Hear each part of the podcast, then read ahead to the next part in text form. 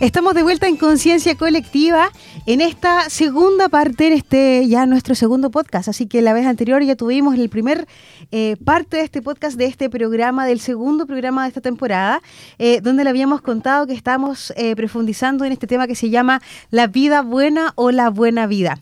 Y en base a esto también contarles que ustedes nos pueden escuchar todos los viernes a las 4 de la tarde a través de www.aerradio.cl y si se pierde alguna parte de nuestro programa o de cualquiera de los otros programas que también tiene AE Radio, que tiene una parrilla increíble, eh, nos puede escuchar a través de Spotify, donde nos puede encontrar en los podcasts. Tienes que buscar simplemente como AE Radio.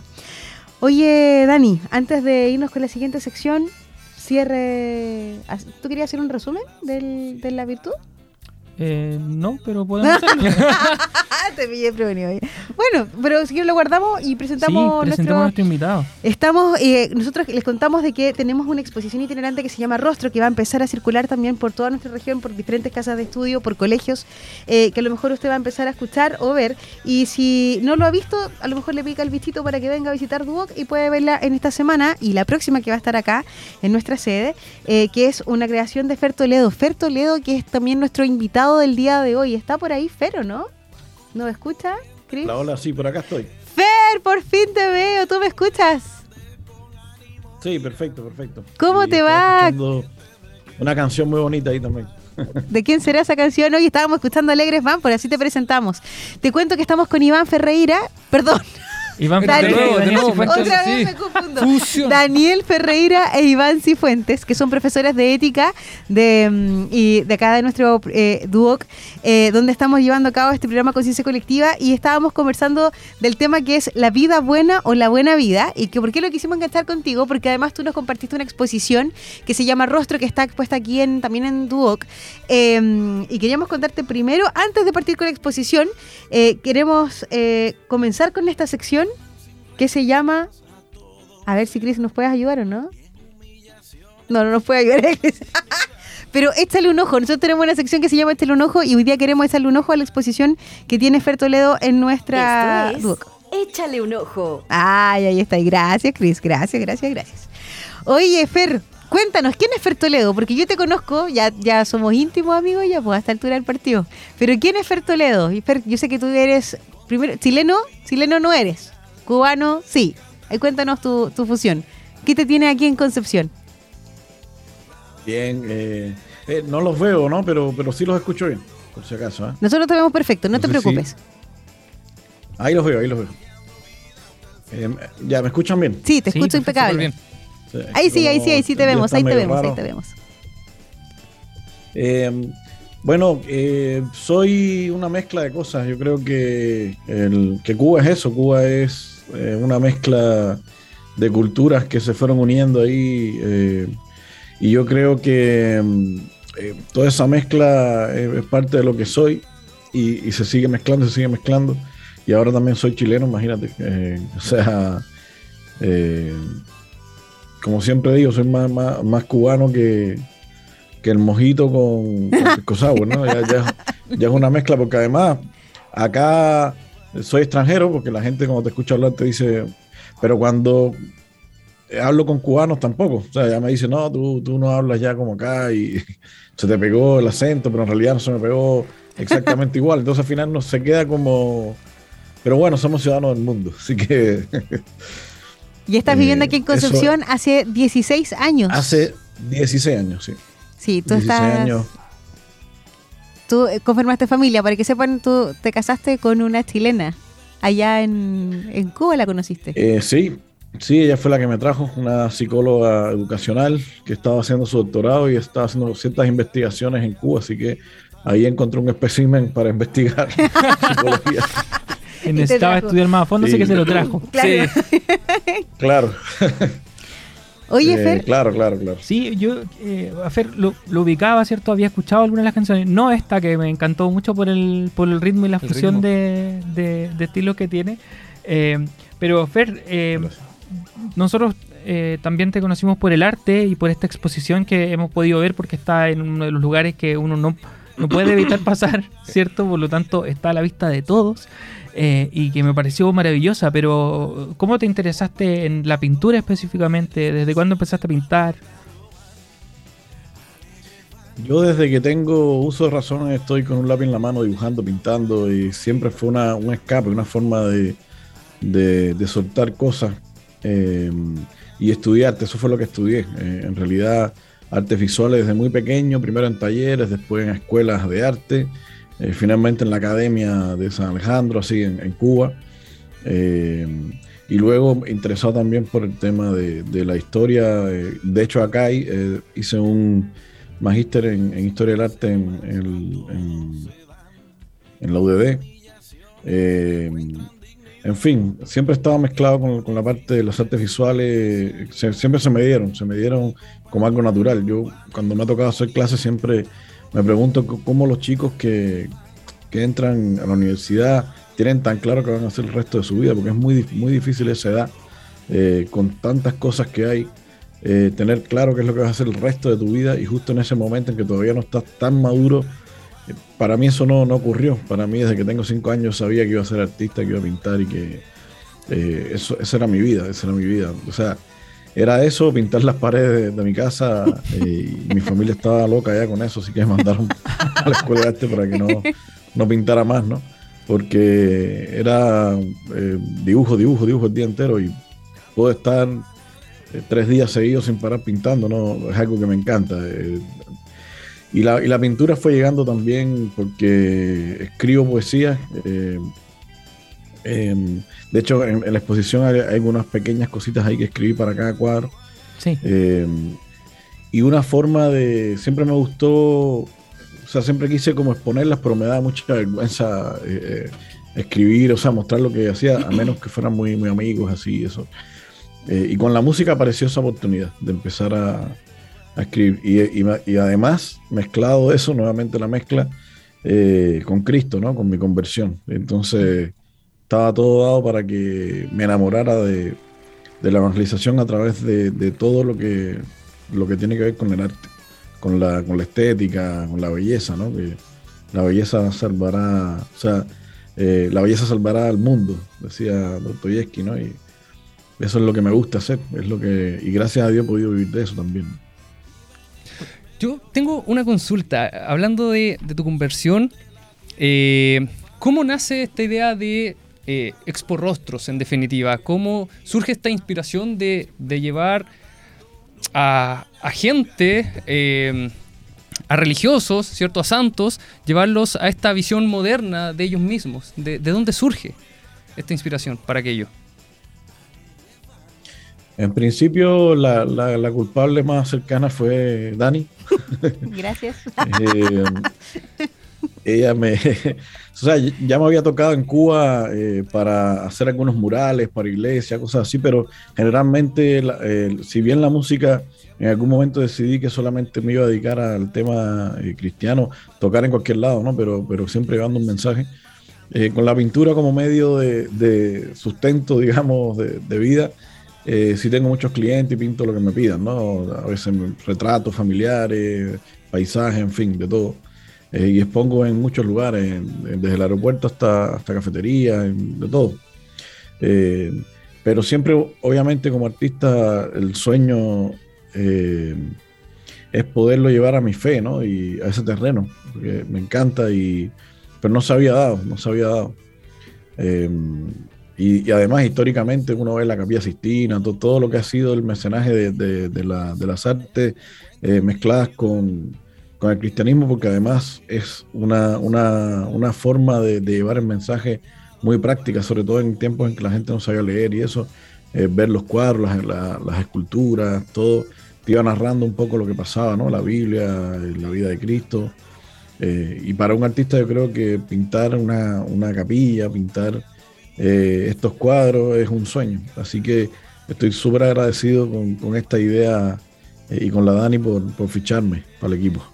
Oye, Fer, em, ¿sabes qué? Hemos o yo me he encontrado con harto alumnos pegados a, las pinturas en esta en el pasillo. Ciertamente el primer día que pusimos las pinturas eh, costaba pasar porque estaban todos eh, mirando efectivamente estas obras tuyas. Ah, em, qué bueno. Y que además después les pusimos la leyenda ciertamente de qué personaje era.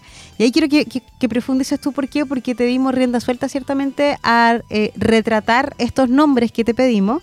Eh, y por ejemplo, estamos tan acostumbrados a ver a María como, como ese rostro cercano, la madre con el niño, a veces esas pinturas, no sé si les pasa a ustedes, pero de repente estas obras como que a veces las encontramos como un poco más lejanas, las típicas obras como cristianas ciertamente. Eh, ¿Y por qué el rostro de María lo quisiste reflejar así? ¿O por qué el rostro de San Francisco? Eh, o, los rostros en general. ¿Cuál fue el, la inspiración? ¿Qué, ¿Cómo te tocó? ¿Cómo fue ese proceso? Ahí vuelve otra vez el tema de la mezcla. O sea, yo, yo tenía mucho, muchos deseos de crear también mi propia idea de, de las cosas. Eh, yo soy bastante tradicionalista artísticamente, pero eh, nuevamente aparece, yo me crié en, el barrio de, La Habana Vieja, eh, con iglesias que tienen 500 años, con, o sea, prácticamente hay una cada dos, tres cuadras, con unos vitrales hermosos, con mucha arte, y jugábamos pelota en la calle, y todas las, diabluras que uno hace de niño. yo era bien mataperro, dicen en Cuba, ¿no? Jugar en la calle eh, y me rodeaba mucho esta iconografía. Siempre me llamó mucho la atención, incluso antes de, ir a la iglesia. Siempre me gustó mucho el color, la fuerza, las imágenes. Eh, y todo eso estaba incorporado, yo creo, en, estos cuadros. Intenté eh, investigar un poco sobre, por ejemplo, el, tema de, del arte ortodoxo, ¿no? todo, todo esta, toda esta iconografía, todo este significado el, dorado, en fin, eso está en los cuadros. Pero al mismo tiempo quería traerlos a, la actualidad y ahí quería que se viera la huella de pinchet, del pincel, el, chorreo, las gotas, eh, que fuera bien moderno en ese sentido, que es más gestual, más, eh, grafitera, por decirlo de alguna manera, que se vieran los colores bien vivos, eh, sin tanta mezcla. Entonces, a partir de ahí traté de, crear una mistura, pero que se viera bien moderno, que fuera atrayente para el joven actual y que los rostros también reflejaran esto, ¿no? Que, se viera, eh, por ejemplo, el San José con, un jockey. Eh, yo decía, bueno, en esta o me excomulgan o... eh, y aquí estamos Pero, de pero eso era, yo me imaginaba cómo sería Cristo hoy, por ejemplo, si buscara a San Pedro en Chile eh, sería un pescador de una caleta. A lo mejor tendría un tatuaje, a lo mejor tendría un gorro, a lo mejor fumaría una pipa, qué sé yo, como, eh, pero gente común y corriente, ¿no? Porque cada uno de ellos antes de ser santo eh, fueron personas comunes y corrientes y, de los que podemos encontrar en la calle. O sea, también eso era parte del, objetivo de la muestra, demostrar que cualquiera puede ser santo. Lo, lo, vemos como algo muy, muy difícil entre otras cosas por esta iconografía donde eh, todo parece tan lejano, tan eh, como los héroes, ¿no? Cuando se habla de los héroes de, la patria, eh, también tuvieron sus pecados, sus cosas, sus temas, pero en algún momento algo les hizo dar un paso adelante y convertirse y dar el pecho a las balas, por decirlo así. Y en este caso lo mismo con la santidad, en algún momento se enamoraron de Dios y decidieron dejar su vida y entregar todo. y lo más importante es que en algún momento de mi vida yo también me di cuenta de que si bien yo creía que el cielo no era muy difícil de ganar porque yo no mataba, yo no, bueno, los, diez mandamientos, ¿no? Eh, pero después me empecé a dar cuenta que no, que, Jesús dice que no va a entrar nada manchado y ninguno de nosotros tiene, o sea, la invitación es directamente a la santidad, o sea, solamente va a entrar el santo. Nos va a tocar un, bañito antes de entrar, ¿no? En el purgatorio. Eh, los católicos creemos en eso, ¿no? Eh, así que el llamado es ese, y no, y no por temor, sino todo lo contrario, la alegría de la santidad. Obviamente esa debería ser el foco y esa es lo que intenta hacer la muestra, ¿no? Eh, rostros además alegres que invitan a eso, más allá de que lo logres o no, pero la batalla hay que darle. Eh, y no quedarnos en, la mediocridad de, bueno, esto es muy difícil, esto es muy duro para mí, bueno, yo no soy tan malo, no, vamos para adelante, esto es lo que queremos y tenemos la gracia de Dios, hay que pedirle todos los días por ella. Oye, Fer, ¿sabes que me en algún momento dijiste algo acerca de tu conversión? ¿Cómo fue eso? Explícanos un poco más, porque, o sea, yo creo que te criaste con la fe muy cercana, pero... Cuba es un país muy pero religioso, Cuba, sí, por eso. Es un país igual complicado, porque no podía demostrar la fe al 100% en, en la fe católica, sobre todo. Sí, sí, sí, no, es una saga de varias temporadas. Son varias conversiones. Son como escalones, ¿no? Son, yo, lo, yo lo veo así como escalones. Eh, de niño, eh, mi familia no era, no era, eh, se decía católica, pero como mucha gente que se dice católica, en realidad no sabía mucho de, iglesia. así que yo me crié con mi tía y mi abuela, mi mamá falleció siendo muy, muy niño, yo a los dos años. y ellos querían que yo empezara a la iglesia desde que tenía como cuatro o cinco años, pero porque sentían que era una forma de, de apoyo a su educación, ¿no? Como para educarme en valores y todas estas cosas que ellos sí veían como algo muy positivo dentro de la iglesia. Eh, y curiosamente me llevaron a iglesias protestantes, incluso lugares, y a mí no me gustaban, la iglesia no me llamaba la atención. Hasta que por alguna cosa muy rara, no sé por qué, no empezaron por la iglesia que estaba en la esquina de mi casa, que era de los salesianos, que era el santuario de María Auxiliadora. Y en algún momento llegué ahí y ahí sí me quedé, me enamoré y, terminé siendo salesiano cooperador y, y salesiano, ¿no? Eh, enamorado además de, la Virgen. Pero fueron, fueron pasos en mi juventud. Yo, siempre fui muy rebelde eh, y muy imbécil también. Eh, eso también yo creo que soy de... Dios ha sido demasiado bueno conmigo porque yo siento que cuando uno como padre tiene, no sé, cinco hijos, siempre le pone más atención y más al, descarrilado, ¿no? a la hojita negra, porque sabe que ese, si lo dejas solo se te, se te pierde. Eh, y yo siento que Dios siempre ha estado así de milagro tras milagro conmigo, pero no es, por, no porque sea bueno, sino precisamente por todo lo contrario. Eh, y tengo que agradecer mucho desde ese entonces. Eh, fue una graduación, digamos, poco a poco fue la, la conversión.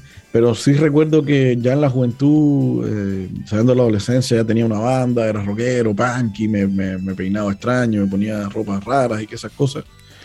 Eh, y, además debo confesarlo, incluso alguna, alguna que otra sustancia extraña y todo esto. Era el mundo en el que me, que me movía, además. Eh, y ahí sí tuve una, una conversión muy fuerte y justo en esa época ocurrió, que esto siempre lo cuento también, que fue Martín Valverde a, La Habana eh, por primera vez. Y, una amiga que sí estaba muy metida, que había sido unos años más que yo, que había, había sido catequista mía de niño, me ve y me dice, oye, tú que te gusta el rock y qué sé yo, te voy a invitar a un, concierto de un cantante mexicano, rockero. Yo dije, rock mexicano, ¿qué será? Como Maná, no sé, no, no se me ocurría y dentro de una iglesia, que es raro, ¿no? Que, eh, pero ella me insistió, me llevó prácticamente así eh, engañado. Y así fue como llegué al, concierto, fui con amigos de la banda que no tenían nada que ver con la iglesia.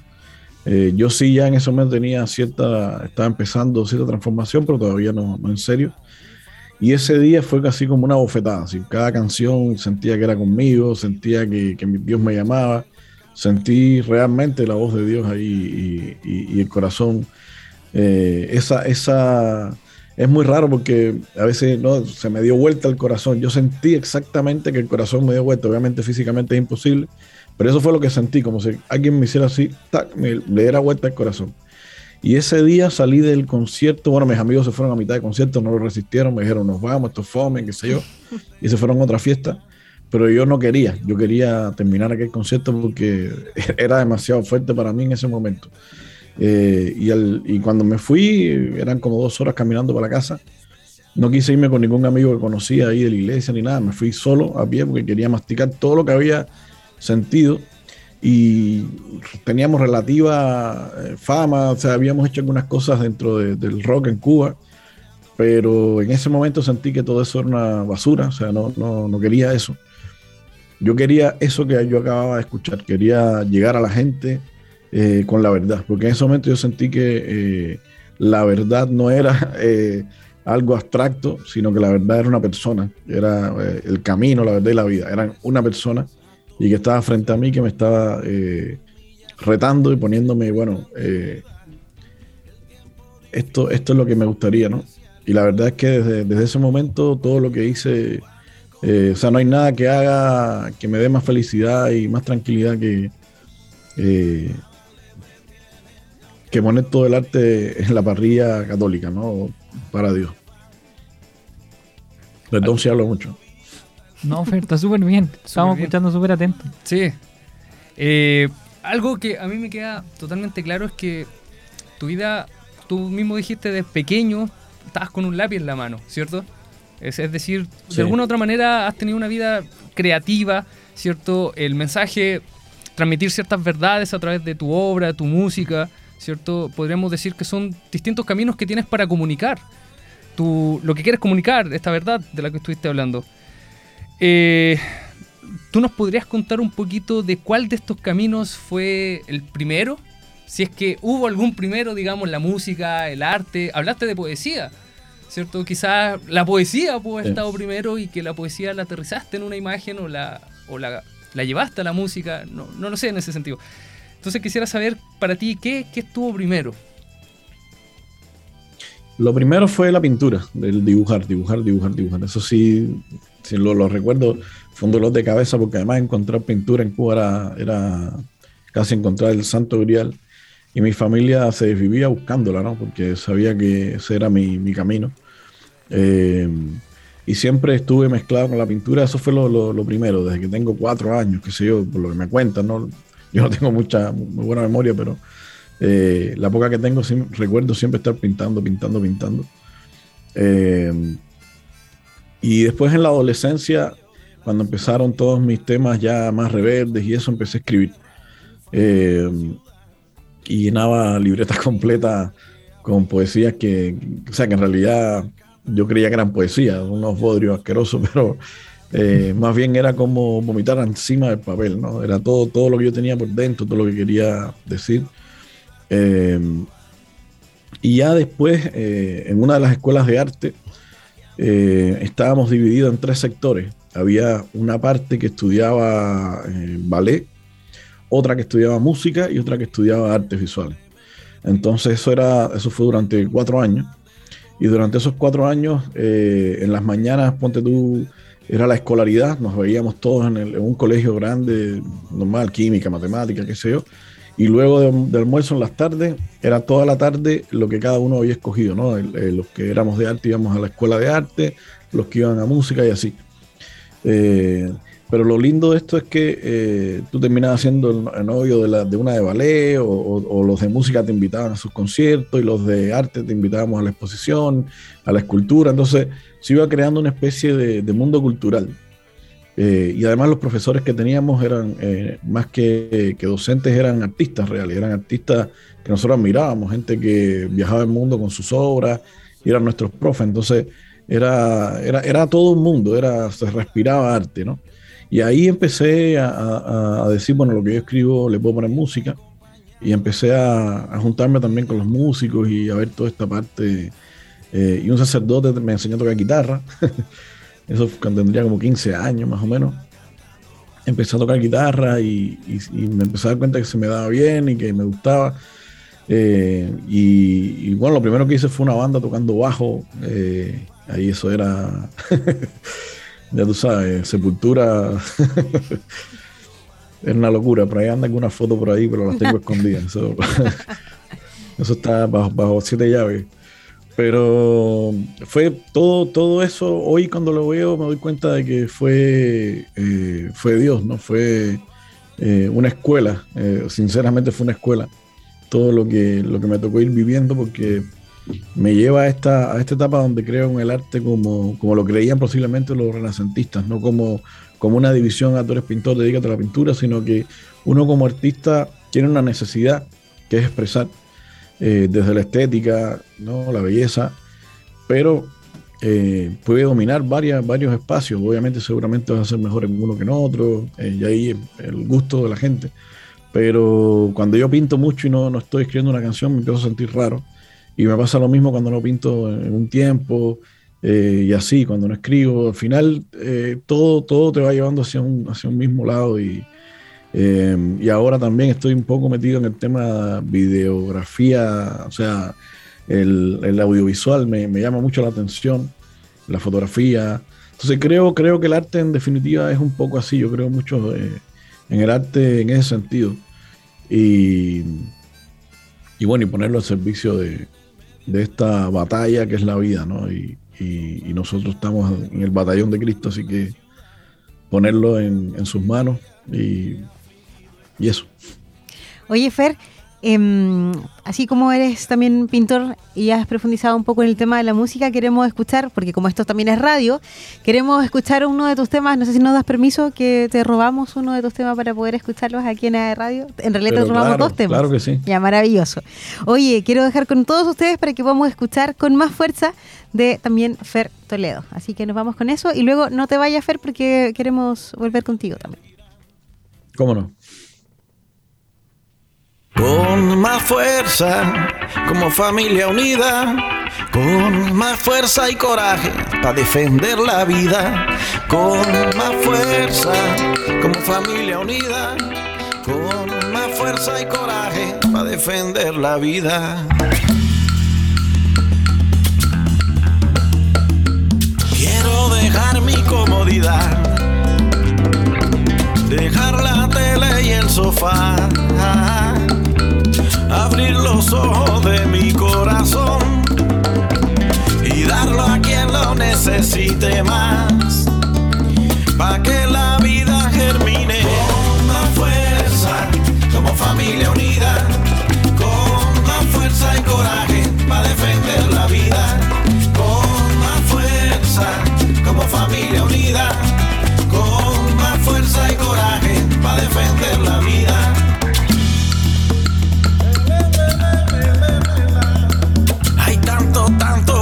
tanto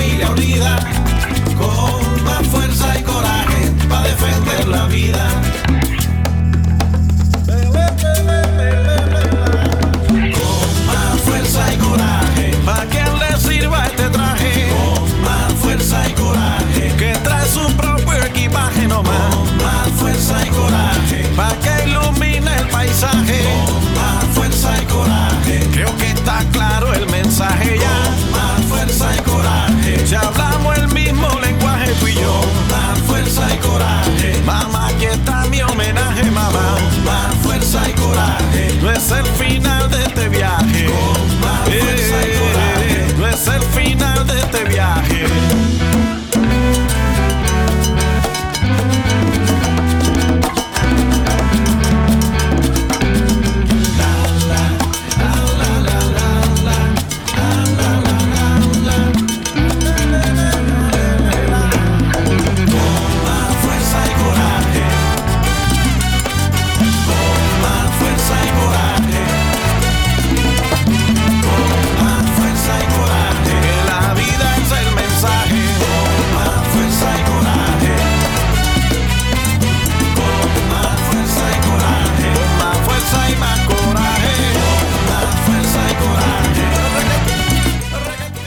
Volvemos en Conciencia Colectiva donde tenemos a nuestro invitado Fer Toledo. Fer, ¿me sigues escuchando? ¿Estás por ahí o no? Acá estamos. Ahí estamos. estás. Oye, Fer, nos queda poquito tiempo de nuestro programa. Queremos agradecerte la presencia con nosotros a pesar de la distancia. Bueno, lo bueno que nos dejó también la pandemia, esta tecnología que desde el lugar que estemos podemos seguir conectados. Eh, y nosotros queríamos eh, contarte que estábamos profundizando desde, desde las virtudes también, eh, de los valores y las virtudes, el tema que es la vida buena o la buena vida. ¿Cierto? Muchas veces la decisión que nos toma hacer o tener una vida buena o tener una buena vida. que, y queríamos pedirte dentro de ese contexto si nos podías dejar algún mensajito para todos nuestros jóvenes que nos escuchan también el día de hoy, a la luz también, también de la exposición que tú hiciste, de ese de dejar, de dejar huella, de, de que cualquier rostro podía ser santo. Ahí te dejo estos minutos para que nos dejes un- una pequeña invitación. Oh, qué duro eso. Eh, eh, me siento así como un sabio.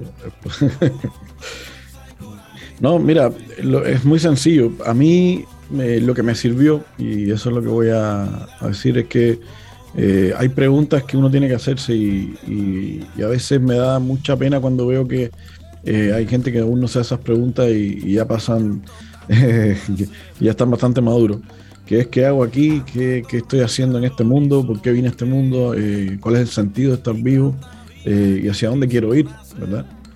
Eh, yo creo que cuando uno se, eh, hace esta pregunta en serio, eh, da lo mismo todas las vueltas que des, por dónde lo busques. eh, finalmente la, respuesta, si buscas de verdad, como él decía, ¿no? como, como Cristo mismo dijo, el que busca encuentra, eh, lo vas a encontrar a él. Y, y el amor y la... O sea, el, el tesoro que uno encuentra ahí, de verdad, nunca más lo, lo va a dejar, nunca, nunca. Si, si de verdad eh, es él el que encontraste. Y eso es lo que yo le digo a, mis hijos y a todas las personas que conozco que están pasando por momentos difíciles de depresión, de, de, no sabe qué hacer con su vida, etcétera, etcétera. Eh, tener, tener claro que existe, como decía al principio, que la verdad es, es una persona, es Cristo. Y, y eso te quita todo un tormento encima, ¿no? Simplemente es cuestión de seguirlo. Y ahí se te abre un mundo. Eso. Muchas gracias, Fer, por tu presencia y por tu compañía también hoy día. Y, y aprovechamos de avisar que la Expo Rostros va a ser itinerante, así que eh, nos queda una semanita más en Duoc, así que si usted no la ha visto, le invitamos a que pueda recorrerla en el pasillo, la pasarela del bloque que conecta el edificio E con el H, los que conocen acá Duoc. Y si usted no es de Duoc, bueno, venga igual nomás, le invitamos a que puedan eh, conocer esta muestra que después se va a la Católica, a las diferentes facultades de la Católica, y luego después sigue el recorrido el segundo semestre por colegios. Exactamente. Vamos a tratar de que se va a un estén. colegio. Sí. Se va varios Hay algunos colegios trabajo. matriculados Hay para... unos colegios que están aquí interesados también en participar. Sí. Gracias, Fer, por tu tiempo. Muchísimas gracias y nos vemos en otra oportunidad. Que esté muy bien. Un Chao, Fer, abrazo. que estés bien. Chao, Fer. Cómo no. Muchas gracias, muchas gracias a ustedes. de verdad. Oye, nos queda poquito tiempo de programa y te voy a pedir que tú elijas una virtud y que tú elijas una virtud sin ponerse de acuerdo en cuál y que me den el resumen de esa virtud o el, el cierre. Iván primero. Ya, la Gracias. prudencia. Bueno, ya que la semana pasada hablamos de la templanza, ahora de la prudencia. Eh, relacionado con el tema, me imagino. obvio. Eh, importante parar de pronto en esta vida que es bastante acelerada, ¿cierto? Parar un poco y reflexionar acerca de las cosas que estamos haciendo. Porque como lo conversamos acá, esas cosas finalmente nos están llevando a ser lo que somos, para bien como para mal, ¿cierto? Entonces, de pronto detenerse y pensar, ya, ¿qué estoy haciendo? Independiente si es bueno o malo, ¿qué estoy haciendo? Y empezar a reflexionar sobre eso. Cris, ¿por qué me pones esa música tan pensativa? Que estamos cerrando. Sí, El estamos hablando. Y con, y con un El tema viernes. denso. Y con un tema denso. Es para reflexionar. Eso voy a terminar con una frase que no sé si será doc para el momento, pero es viernes y mi cuerpo lo sabe, son por ahí. No es muy ad hoc la cara que me pone. El viernes mi cuerpo lo sabe, es justamente Lo que no buena que- vida. Sí. Iván, que me pone Adiós, cara- prudencia. Adiós, prudencia. Daniel, Eh, tu momento. mira, yo elijo la fortaleza porque justamente para muchas veces cuando estáis muy enganchados en la buena vida, eh, cuesta, po. cuesta desengancharse y darte cuenta de que te haces mal eh, a ti mismo, te fuerzas a ti mismo. Eh, y esa fuerza que haces contra ti mismo muchas veces puede destruirte, así llevarte a, a- a no hacer nada. Entonces, la fortaleza para poder sobreponerse a aquello que tú mismo te impusiste como algo que se convierte en un problema es súper necesario para, para poder vivir en virtud o llevar una vida buena. Oye, hemos profundizado en templanza, en prudencia y en fortaleza. Le invitamos a que usted pueda escoger una y la trabaje, la ponga en práctica, la haga vida, porque ciertamente estamos en un mundo bien complicado, bien complejo, pero cuando eh, vemos el lado positivo de las cosas, la mirada y la perspectiva totalmente cambia, absolutamente, así que, y cambia para bien, de forma positiva. Así que, oye, estamos, no sé si estamos en el final del programa. Dani, ¿cómo te has sentido tú hoy día en tu regreso? Súper bien, bien, sí, genial. Así que ya vamos a tratar de, no, no tratar, vamos a hacer permanente los días viernes en el programa. Sí, o sea, ya quedó instaurado. ¿cierto? Exactamente. ¿Pediste Supuesto. permiso que te dieran? Sí. Ya, ok, ya te estamos con el Todo permiso. luz verde. Luz Maravilloso. verde, los permisos pedidos, Oye, el- todo. La próxima semana queremos invitarlo a, porque vamos a tener un tema también eh, interesante a tratar, no vamos a adelantar nada, también tenemos invitados eh, para profundizar también a raíz de lo mismo. Y les invitamos a que todos ustedes nos sigan en, eh, en aerradio.cl, nos busquen en redes sociales como aerradio. Pronto vamos a subir fotos también del Dani y de Iván, para que los conozcan también. Pues. Ah, es casi como la propaganda del Vamos programa. el- ahora en la otra parte, en Claro. los entrevistados. No, pues Exacto. sí corresponde, corresponde que los conozcan. Eh, el lado B de los profes de acá de la sede del programa de ética están aquí, ustedes los pueden encontrar en aerradio.cl todos los días viernes a las 4 de la tarde. Y si se perdió alguna parte, no se preocupe porque nos puede encontrar en Spotify. Con Exactamente. podcast uno y Agréguelo como su favorito. Sí, Sí, por favor, Síganlo. Pínchale el corazoncito. efectivamente. Póngale like. Seguir, seguir. para arriba. Oye, muchísimas gracias por la compañía, por la sintonía y a todos. Ah, todo esto se lo olvidaba. Mandar un saludo a todos aquellos que nos escuchan en los pasillos de Duoc, no solamente de aquí en sede San Andrés, sino también en Campus Arauco, que yo sé que nos están escuchando. Perdón, la semana pasada no los saludé, me siento culpable ya, pero a Campus Arauco, eh, allá a Camilo Poza, que sé que nos estaba escuchando, a todos los chiquillos que están ahí. También le mandamos un saludo gigante a Rodrigo Viveros y a todo su equipo eh, en Campus Arauco. ¿Ustedes conocen Arauco, no? De, de fuerita, de fuerita lo conozco. Es bonito. Yo iba- Ah, tú fuiste a hacer clases, parece. No, no, no, no, no fui a hacer clases, pero eh, un Fuiste. tipo que te iba a Arauco y ahí conocí Campo Arauco. Es Oye, bonito, de verdad, Es bonito. eh, sí. Es muy bonito. Uno piensa que aquí está rodeado de verde, allá también. Sí, está rodeado. no, allá- más verde. allá es más. Ah, es más verde. es Está en más medio de verde. la nada. Así que a todos los chiquillos de Campus Arauco les mandamos un saludo fuerte, fuerte, fuerte, con harto cariño también desde eh, Conciencia Colectiva. Hoy estamos a viernes, disfruten, sean prudentes, tengan Prudentes. fortaleza al elegir, al tomar sus decisiones.